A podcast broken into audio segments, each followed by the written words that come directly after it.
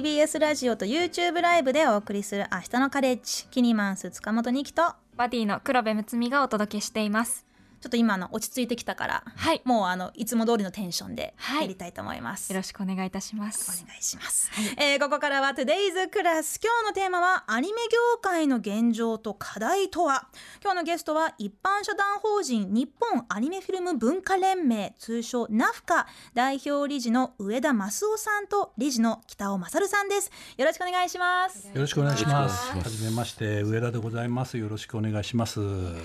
よろしくお願いします。北尾と言います。よろしく。日は差し入れを持ってきました。あらあすいませんわざわざわざわざあかりんとうはい、これで、えー少しでも長く放送してもらおうと。はい、横ざんす。はい、なんとなんとかしましょう。はい、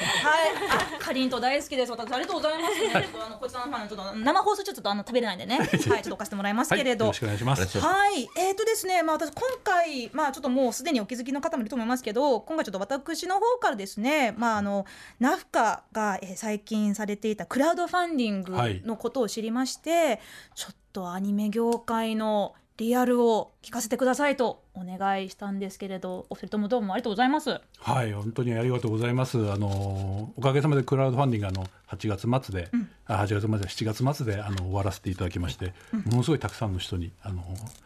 あの参加いただきまして、ねええあのありがとうございました本当に。このクラウドファンディングがね、まあ、何のためにそしてなぜ、えー行われたのかもね後ほど詳しく聞きたいですがまずはお二人のプロフィールをご紹介しましょう。上田益夫さんは1955年生まれのアニメプロデューサー。株式会社サンライズ元常務。株式会社 A1 ピクチャーズ元社長。株式会社アニプレックス元社長、元えーとても偉い人です。はい、これまで手掛けてきた代表作品は「機動戦士ガンダム」「銀河漂流バイファム」「シティーハンター犬夜叉」「ソードアートオンライン」などなど。というわけでございましてえそして北尾勝さんは1961年生まれアニメーターでキャラクターデザイナーです。代表作品は作画監督としてカードキャプターさくら衣装デザイン7キャラクターデザインそして総作画監督としてデスノート、えーそして作画監督としてダイヤのエースや僕のヒーローアカデミアザムービーヒーローズライジングなどがありますが、あの本当にお世話になっております。いえいえいえはいこちらこそお世話になってますありがとうございます。多分黒部もねこれまで見てきた作品もはいきっとお二人が関わってると思います、いや先ほど私が言ってた作品もあのゼンマイさんはいもやりましたって今言われてなんということでしょうと思ってお世話になっていました はい。私も。はい。まあそうやってね、あのーまあ、僕たちアニメをいっぱい見て大きくなってきたわけなんですけれど、まあ、そんなアニメ業界ね実は、まあ、あまり華々しくない、えー課題がたくさんあるということで、まあ、今日はね、まあ、アニメ業界のリアルを聞きたいと思いますがこちらの一般社団法人日本アニメフィルム文化連盟、まあ、ナフカというんですけれど、えー今年4月に設立されたばかりということですがまずあの上田さんにお聞きしたいんですけれど、まあ、そのアニメ業界の現状どういったところを解決しなければならないという思いがまずあったんでしょうか？そうですね。あの現状で言うととにかく今あの作品数が多くてですね、うん。えーそれに対応するそのスタッフ人材が足らないというのがもうこれが今一番大きな問題で、まあ、そのことによっていろいろな弊害がまあ出ているということになってますね。ですのでそこをまあ何とかしていかなきゃいけないだろうという、えー特に人材育成の部分はもうずっと長い間言われてきてるんですけど、あのやっぱりここに来てあのもう待ったなしの状況になってるっていうことであのこの団体を立ち上げました。うーん。あの上田さんがアニメに関わり始めた頃と今と比べるとやっぱりもう日本のアニメはもう世界中にねもうね。まあ、売れられてて、はい。もうなん3.5兆円を超えるというええ。ものすごい産業なわけですけれど、そうですね。はいまあ、だから人気だからこそたくさんあの新作を出し出したい出さなきゃ、ね。まあ、期待があるわけだけどそええ。こに人材が足りてない。そうですね、えーはい。まあ、特に最近の傾向でいうとあの非常に短いクール、まあ、ワンクールという、まあ、あの3か月ですね、の作品がものすごく多くなってあの非常にその、えー、と昔 私があの始めた頃は、まあ、ガンダムとかシティハンターをやってる頃はやっぱり長いテレビ番組1年とか2年とかやる番組は多かったんですけど、あの最近はもうその深夜を中心にワンクールとか短いクールの作品が多いので、まあ、非常にそのスタッフもですねあの、まあ、一気にこう作らなきゃいけないということで、あの振り返ってる余裕もないというか吟味してる時間もないということもあってですね、まあ、それがあの作品の多さにもつながっていると、まあ、これはやっぱりビジネス的にもやっぱり短いさ短い本数の作品で、まあ、当たったらまあ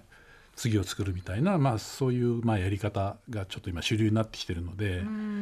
私たちの子供の頃はまだねなんかそのな何年も同じ作品が続いてで,、それでそれ作品とともにこう大きくなっていくなんてこともあったけど、今はそれがあまりなくなっそうですね。そういう長く続く番組は本当に少なくなって、まあ、昔から続いてる、まあ「ドラえもん」とか「サザエさん」とか、まあ、そういういわゆる本当に有名な番組はもう 長く続いてますけど、はい。最近なかなかそう1年以上続くっていうのは、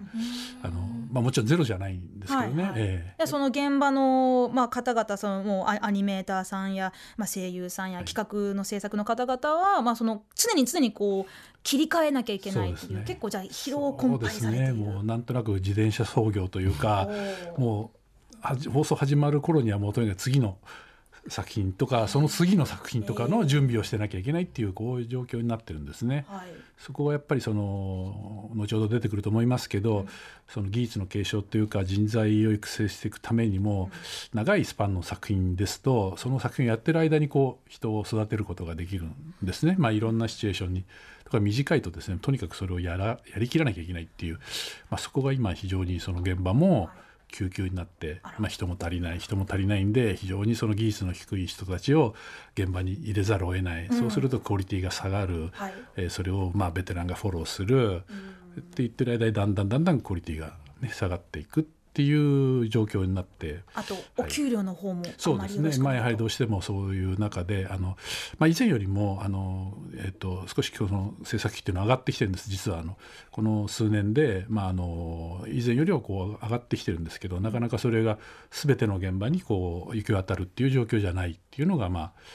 あの今の現状なんですね。うんはいわかりました、はいありがとうございます。あの北尾さんは、あのアニメーターとして、えっと最初にお仕事始めたのは何年ぐらいなんですか？僕はちょっと異質でして、はいあの全く絵を描かないで二十歳からこの業界に飛び込んじゃったので全く絵を描かないでアニメーターになんですか？あまあこれはあんまり言いたくはないんですけいですよ。遅い生放送ですよこれ？何の作品から始めたんですか？えっとその時は動画で、はいえーまあ皆さん覚えてらっしゃるかわかんないけど「かぼちゃワイン」っていうあの漫画原作ありまして、はい。それの動画を東映動画ではい。始めてさせていただきました。その当時は何でしょう、そのやる気さえあれば働けるみたいな環境だったんでしょうか？そうですね。まあやる気だけが必要っていうのがまあ偽現状かと思いますがでもまあやはりまだ、うん、あの周りが、えー、とそれを手助けしてくれる先輩とかまだお先生みたいな人がまだ会社の中で組織として成り立ってたのでまだマシだったんですが最近はやっぱりそこの現場で教えるっていうそのシステムが昔と比べてやや崩壊気味があるので、はいそれで先ほど上田さんが言ったように技術の継承が難しくなってるって感じです。えでもその技術の継承をせずにどうやって皆さん、あのその新人さんとか仕事を学んでいくんですか？えっと、中には新人さんでもこう才能というよりも感覚が優れていてなんか分からないけどできるっていう子もまあたまにはいるのですが、うん。大体はまあなんか問題が起きると先ほど上田さんがおっしゃったようにあのベテランが出てきて後のフォローして直すとかそういうふうなところに特化するようになっちゃってるので、そのベテランさえも、えー今だんだん年を上に高齢化になっていますので、はい。どんどんどんどんこう少なくなってきてて今のうちに技術を継承しないと、うんあの先がきついなという。しかもテレビアニメってもうはい。かなりキツキツなスケジュールでね,、そうですね。あの回してらっしゃると思うんですけれど、そんなこうあどうしようここがちょっとうまくいかないってなったらあの最初からそこちゃんと技術を身につけていたらもうその誰かがフォローする必要もないけれどはい。結構これまでいろんなシビアな現場を渡り歩いてこられたのかなってちょっと想像するんですが。まあそうですね。あの、まあ、もちろんあのやっぱり教えるっていうのは、いえっと、簡単にできることではないので、えーやっぱり最初のうちはどうやってもそのフォローしたり教えたりっていう期間があるものはもう認やらざるを得ないのでそれはいいんですがやっぱりそのちゃんとしたシステムがある程度ないとやはり徒労に終わるんですね。うん次のスタッフが育たないあるいはいい方向に向かないっていうふうになるとやはり現場が疲労していくっていうのがなんかねあの私や黒部が子供の頃から見てたアニメさもうなんか夢と希望と笑いしかないのにその裏側にはってちょっとね本当ですね。知りたくなかったね。いや いやいやでもそれを知った上で見るともっとより魅力が増したりとか、こうちゃんとその今って二次二次利用っていうかその転転載したりとかで見てとかがある中でちゃんとその発信をしているところで見ようっていう気持ちになる気はしますね。ちょっと公式のところでね、うん。ちゃんと。作った方たちが見えた方がよりそういう気持ちがというのは思いますね。そうだよね、うん。本当にはもういろんな配信プラットフォームとかでもね、うん。もう飽きるほどアニメ見れるわけなんですから、うん。私いくら課金してると思ってんの？まあそんなでもやっぱりこう好きだから見る推すっていうだけじゃどうしてもこの業界の現状変わらないんだろうなという気はするんですけれど、今回のこのねあのナフカが立ち上げたクラウドファンディング、まあ、これもねあの161%、まあ、達成してたくさんの人が応援してるわけなんですけれどまずこのそのキャッチコピーがね、はい。すごいちょっとグッときたというか、アニメに未来があることを信じたいというキャッチコピーのクラウドファンディングがあって、えアニメに未来って当然あるもんじゃないのってはい。ちょっとドキッとしたんですよね。あの上田さんこのあクラウドファンディングはどういった思いでそして何を目的に立ち上げたんでしょうか？そうですね、まあ、あの今言ったあのキャッチフレーズでですね、まあ、あの非常にみんなでけんけんごうごう話をして、まあ、決め決まったんですけども、まあ、クラウドファンディングに関しては、まあ、具体的にあの後ほどまたあの話させてもらいますけどアニメータースキル検定というですね、まあ、人材育成の第一歩になるあの検定をやってみたいということで、まあ、それをまあ実現するためのまあ準備金だったり、まあ、活動資金っていう形で、まあ、あのクラウドファンディングをさせていただいて、まあ、あのそういうメッセージに対してこう理解してくれた人があのほ相当数いたんでもう本当にあの嬉しい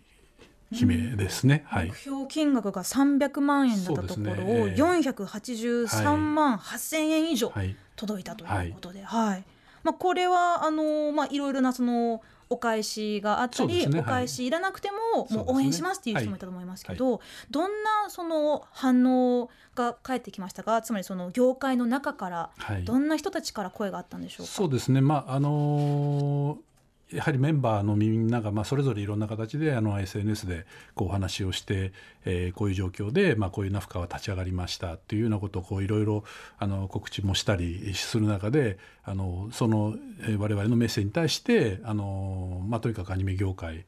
が少しでも良くなるんであればという、まあ、本当に善意のあの方々のあのお声とそのいわゆる応援がまあこの形になって現れてるんで、うん。我々も本当にあの立ち上げたばっかりでこのクラウドファンドファンディングも同時に立ち上げたんで、はい。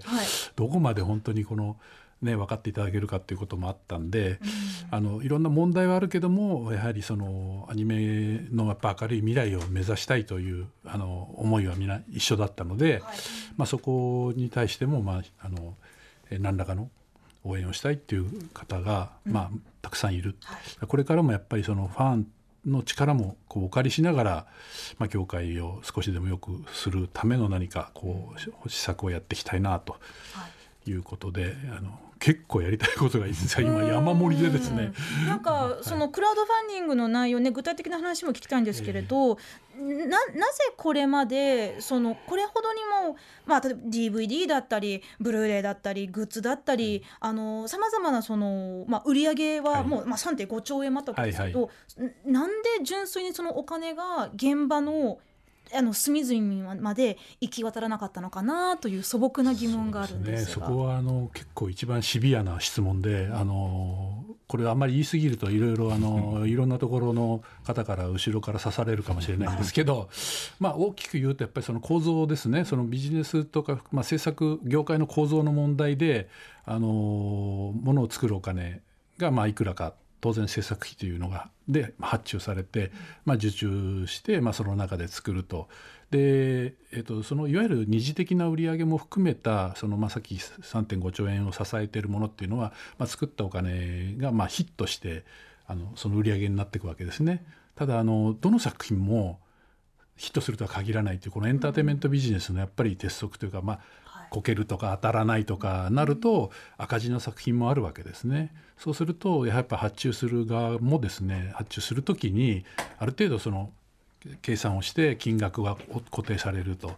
でまあ問題はまあ当たったからじゃあその分が、ね、あのスタッフにこう還元されるかとなかなか今そのシステムがないまあ、やってるところもありますやってる会社もあるし、えー、とやってるあのそういう立場にいるクリエイターもいることは確かですが大多数はまあやはりその一回、まあ、その仕事をしたらそこで終わってしまうと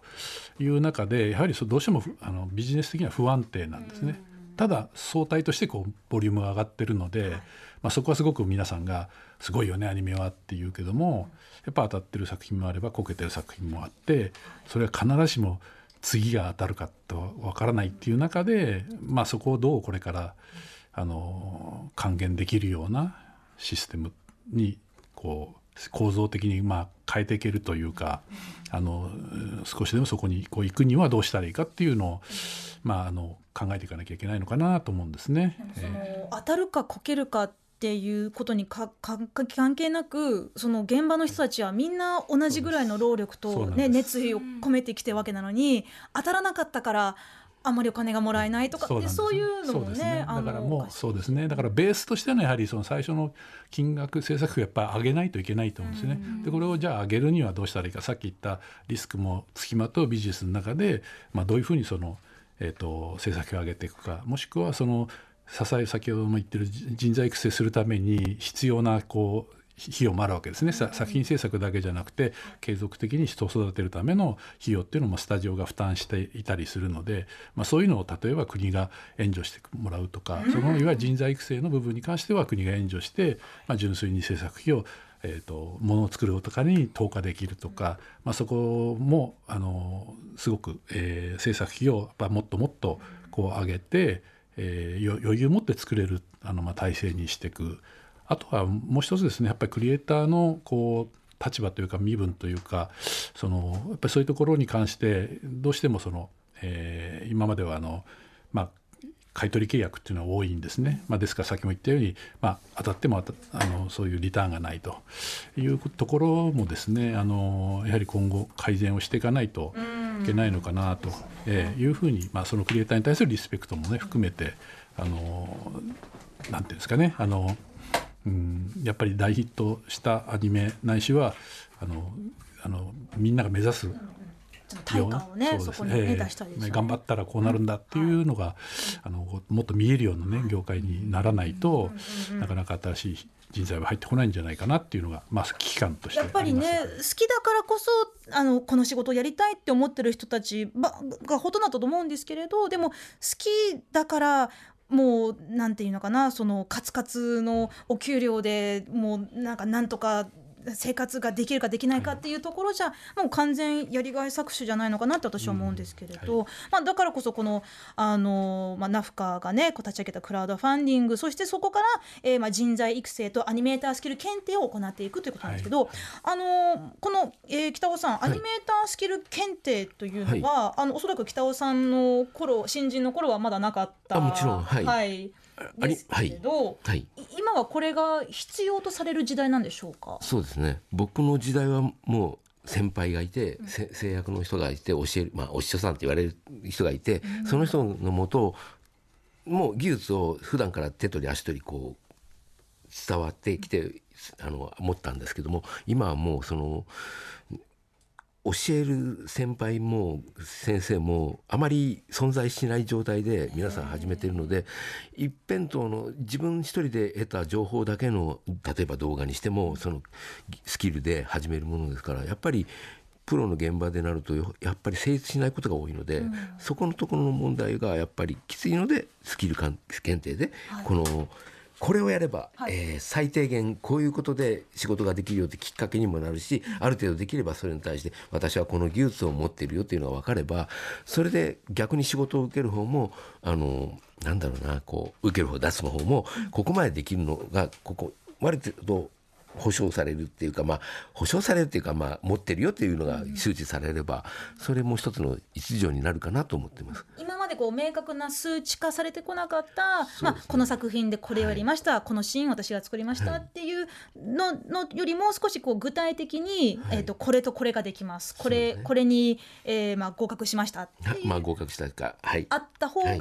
まあその仕事を、まあ、振る側も、えーまあ、分かるしで、はい。仕事を受ける側も、い。私にはこんだけのスキルがあるんですっていうちょっとまあ売り込み的な力にもなりますかね、もちろんあのそういうふうになってくれれば嬉しいのですがやはりあの今現在各会社がそれぞれのなんだろうなスキルを持った人がいてスキル自体も各会社によって多少違うんですよね。うんそこの部分であの受け入れられるかどうかは別にしても対外的にオーソドックスなところでは必要なことを僕らは、えー、と盛り込んでいるような感じがあるので多少は参考にはしてもらえるかなと思いますし業界入る前のある程度のなんだろうな私はこの業界でやっていけるのかとかいうその指針にもなるかなと思ってます。なんかそのクリエイティブなお仕事ってさ、どうしてもこう自分周りと比べて自分はできるのかできないのかとか評価されるのかされないのかってちょっとわからないから不安になっちゃうところもあると思うんですよね。だからそういうところで、まあ、こういった検定があった方がまあなんかこう客観的にこう、まあ、伝わるものも増えるのかなと。いやそうですね。なんかこのアニメーターになりたいって思った時にどういう段階を踏めばこうなれるのかっていうのが可視化された方がなんとなくこうネットでいろんな情報をさらったりとかいろんな人の情報を聞いてどれやったらいいんだろうって思ってる。でもアニメーターになりたいっていう人の支えにすごいなりますよね。例えば北尾さん、はい。このアニメータースキル検定、まあ、そのまだイイメージとしてね、はい。あのまあ、段階なわけですけれど、7級から1級までがあって、7級はもうどういう基本的なものなんでしょう、うんとこれはもう単純にあの僕らの仕事のセクション的に、えーとまあ、僕らが原画というものを描いたものを、まあ、それは絵的なものでちゃんと絵のなんだろうセンスっていうかいろんな感じるものをちゃんとその動画というものにクリーンアップするんですね、それが、えーちゃんと伝えれてるかっていうところの、まあ、そこの情報的なことで、まあ、これができないと一歩が踏み出せないっていうぐらいの僕らの昔の人間はそうだったんですけど今それさえもえっ、とまあ世の中のデジタル化によってちょっとデータあの絵がデータになっちゃうのでデータになると絵のなんていうかな生き死にがかかってきてそれが画面にも出るのでそこがちょっと僕らは、まあ、特に古い僕らの年代のものはそこがちょっと、うん、問題かなと思ってたんでもうちょっとその絵を描くっていうデータじゃなくて絵を描くっていうことを特化してほしいと思って7級っていう最初のところに持ってきてます。私も比較的古い時代の方の人間なので、はい。なんか最近の見るとあこれデジタルなんだなってうん。ちょっと思うとね、そうえーいろいろあるんですけれどでそこからまあその上に行くと、まあ3級2級1級となりますけど、はい。こっちの方は結構難しい高度な技術が必要なんですか？そうですね。あの1級もう一番上の？1級とか2級とかっていうのはもしあのこれは動画のあれなので僕はもう動画をやらなくなって久しいので動画の線というのは書けなくなっているので、そういう意味だけそこだけを取れば僕も通るかどうか分かんないぐらいの、まああの難しいことですけどまあでも髪の毛のなびき方とか、はい。えー人物の振り向はい。きはい。とか、はい。走るっていうのを、はい。まあデッサン割りでやる。まあ、デッサン割りもありますし、まあ、う強いて言うなら運動曲線を考えながらちゃんといろんなケースバイケースに対応できる技術を基礎が持てるかっていううん。これができるからって言ってもこの先もまだ続くんですよねアニメーターっていうのは。北尾さん的には、その完全なペーペーがもうそのなんでしょう現場入りした初日からはい。何年ぐらい経ったら、はい。お前は一人前だって言ってもらえるんでしょうかね。え まあ人にもよると思いますよ当然、はい。まあ平均的な感じで。平均的な感じ、はい。例えばこの動画だけで撮って一人前というならば一人前っていうかまあある程度仕事ができるようになると認めるのはやっぱり1年から1年半は最低かかると思いますし、はい。ただ動画のセクションからもし、まあ、動動画のセクションから動画検査とか、まあ、行く方向はちょっと分かれるんですけども、原画とか、えー作画監督とかなるにはまたこれまちょっとスキルがまた別のものも要求されるので、そこからまた年月がかかって、まあ、人によりますけど僕らの中では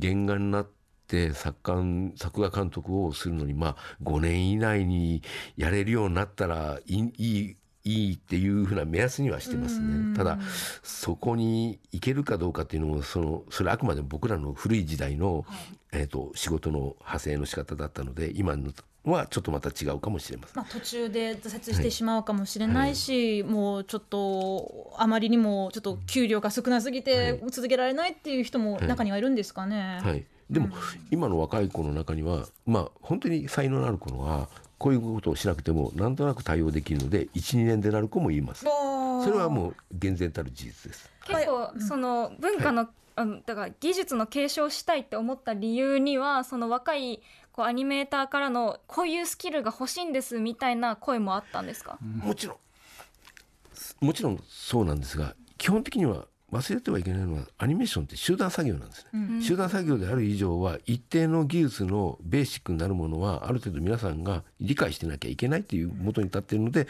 こういうふうな話になっているので、はい、ね上田さんちょっとあの、お時間がちょっと限られてる中なんですけれど、あの先日ねあのまあ、えー国連人権理事会、はい。はいはいビジネスと人権作業部会、はい。はい。はい。まああちらどちらかというとあのジャニーズ性加害問題にほとんど持ってかれた報道がありましたけど、あちらの方でも日本のアニメ業界の現状をまあ報告されて、はいはい。で実際にあのビジネス人権あの作業部会の報告書にも、はい。えー日本のアニメ業界のまあ言っちゃえ国連的には人権侵害じゃないのって言われることが、まあ、言及されていた、はい。まあ、それぐらいあの今、まあ、国内外ね注目されている、まあ、その課題ですけれどあとはあのインボイス制度も今年はい。10月から始まりますけれど、アニメ業界に携わっている、まあ、声優さんからアニメーターさんまでさまざまな人たちが多くがフリーランスとしてはい。自営業として働いている、これに関しては今はいどんな危機感が今あるんでしょうか？いやもう本当にこのインボイス、まあ、実はこのナフカというのが、まあ、あの立ち上げようというきっかけは大きなきっかけはやっぱりそのインボイス制度を我々、まあえー有志でやってる会でですねあの緊急アンケートを SNS で取ってですね、まあ、本当にそのあっという間にあの1300人のあのアンケートが来てですね、もうそのインボイスに関してものすごいあの不安を持っている。でもしくはその、えーもし始まったらあの3割近い人間がもう廃業するかもしれないということとかですね。すでに人材不足はい、なのに、もうそういうそういう状況の中で、まあなかなかまあこれ正直言うとその業界全体もですねあのインボイスに関しては、まあ、若干決まった法律でも決まったことなのでということであまりその大きな反対の声を上げづらいというか上げてなかったので、まあ、それでまあ我々もですね、まあ、あのもちろんこのナフカはもちろんインボイスもあのことをどうするかっていうのは、まあ、あのきちっと声明はまだ出してないんですけども、とにかくこの影響でアニメ業界がですねあのさらにもっと悪い方向になってしまうということでですね、えーもうとにかくその業界の業種を超えて、えーアニメーターとプロデューサーと声優というその本当に違う仕事をしている有志が集まってお互いの相互理解の上で何かこう業界で全部またやれることがあるんじゃないかということでですね立ち上げたんですね。ですからこのインボイスはもう本当にですね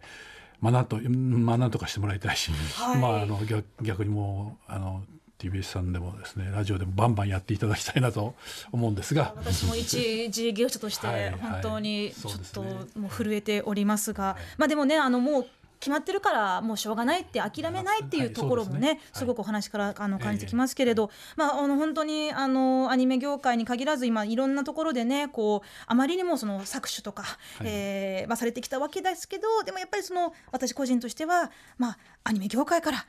変えていってくれたらいいななんて思いますが明日のカレッジキニマンス塚本に来たバディの黒部睦美がお届けしていますさあここからは皆さんから届いているメッセージテーマ今日はこのアニメ作品がすごい、えー上田さんも北尾北尾さんもこちらもぜひお付き合いください。はい、はいお願いします。ますはい、LINE に来てるもの紹介します。ラジオネームカポーティさんから、最近見たアニメで水星の魔女と平家物語はすごいと思いました。両方とも映像が美しく、キャラクター一人一人に説得力があり、途中の展開にへこむこともありましたが、全話見終わってから明日も頑張って生きようと思えるほど感動しました。ということで、これも作ってくださった皆さんがいて、私たちが元気出てっていう。平家物語はすごいよ。あ、すごいんですか？ああ水星の魔女はねちょっとまだまだ見てないんですけれど、はいお二人はいかがですか？いや僕も見させていただきましたけど、、はいやもう「平家物語」は僕も好きですね。最後どうなるか分かってるはずなのになんかハラハラしちゃうの。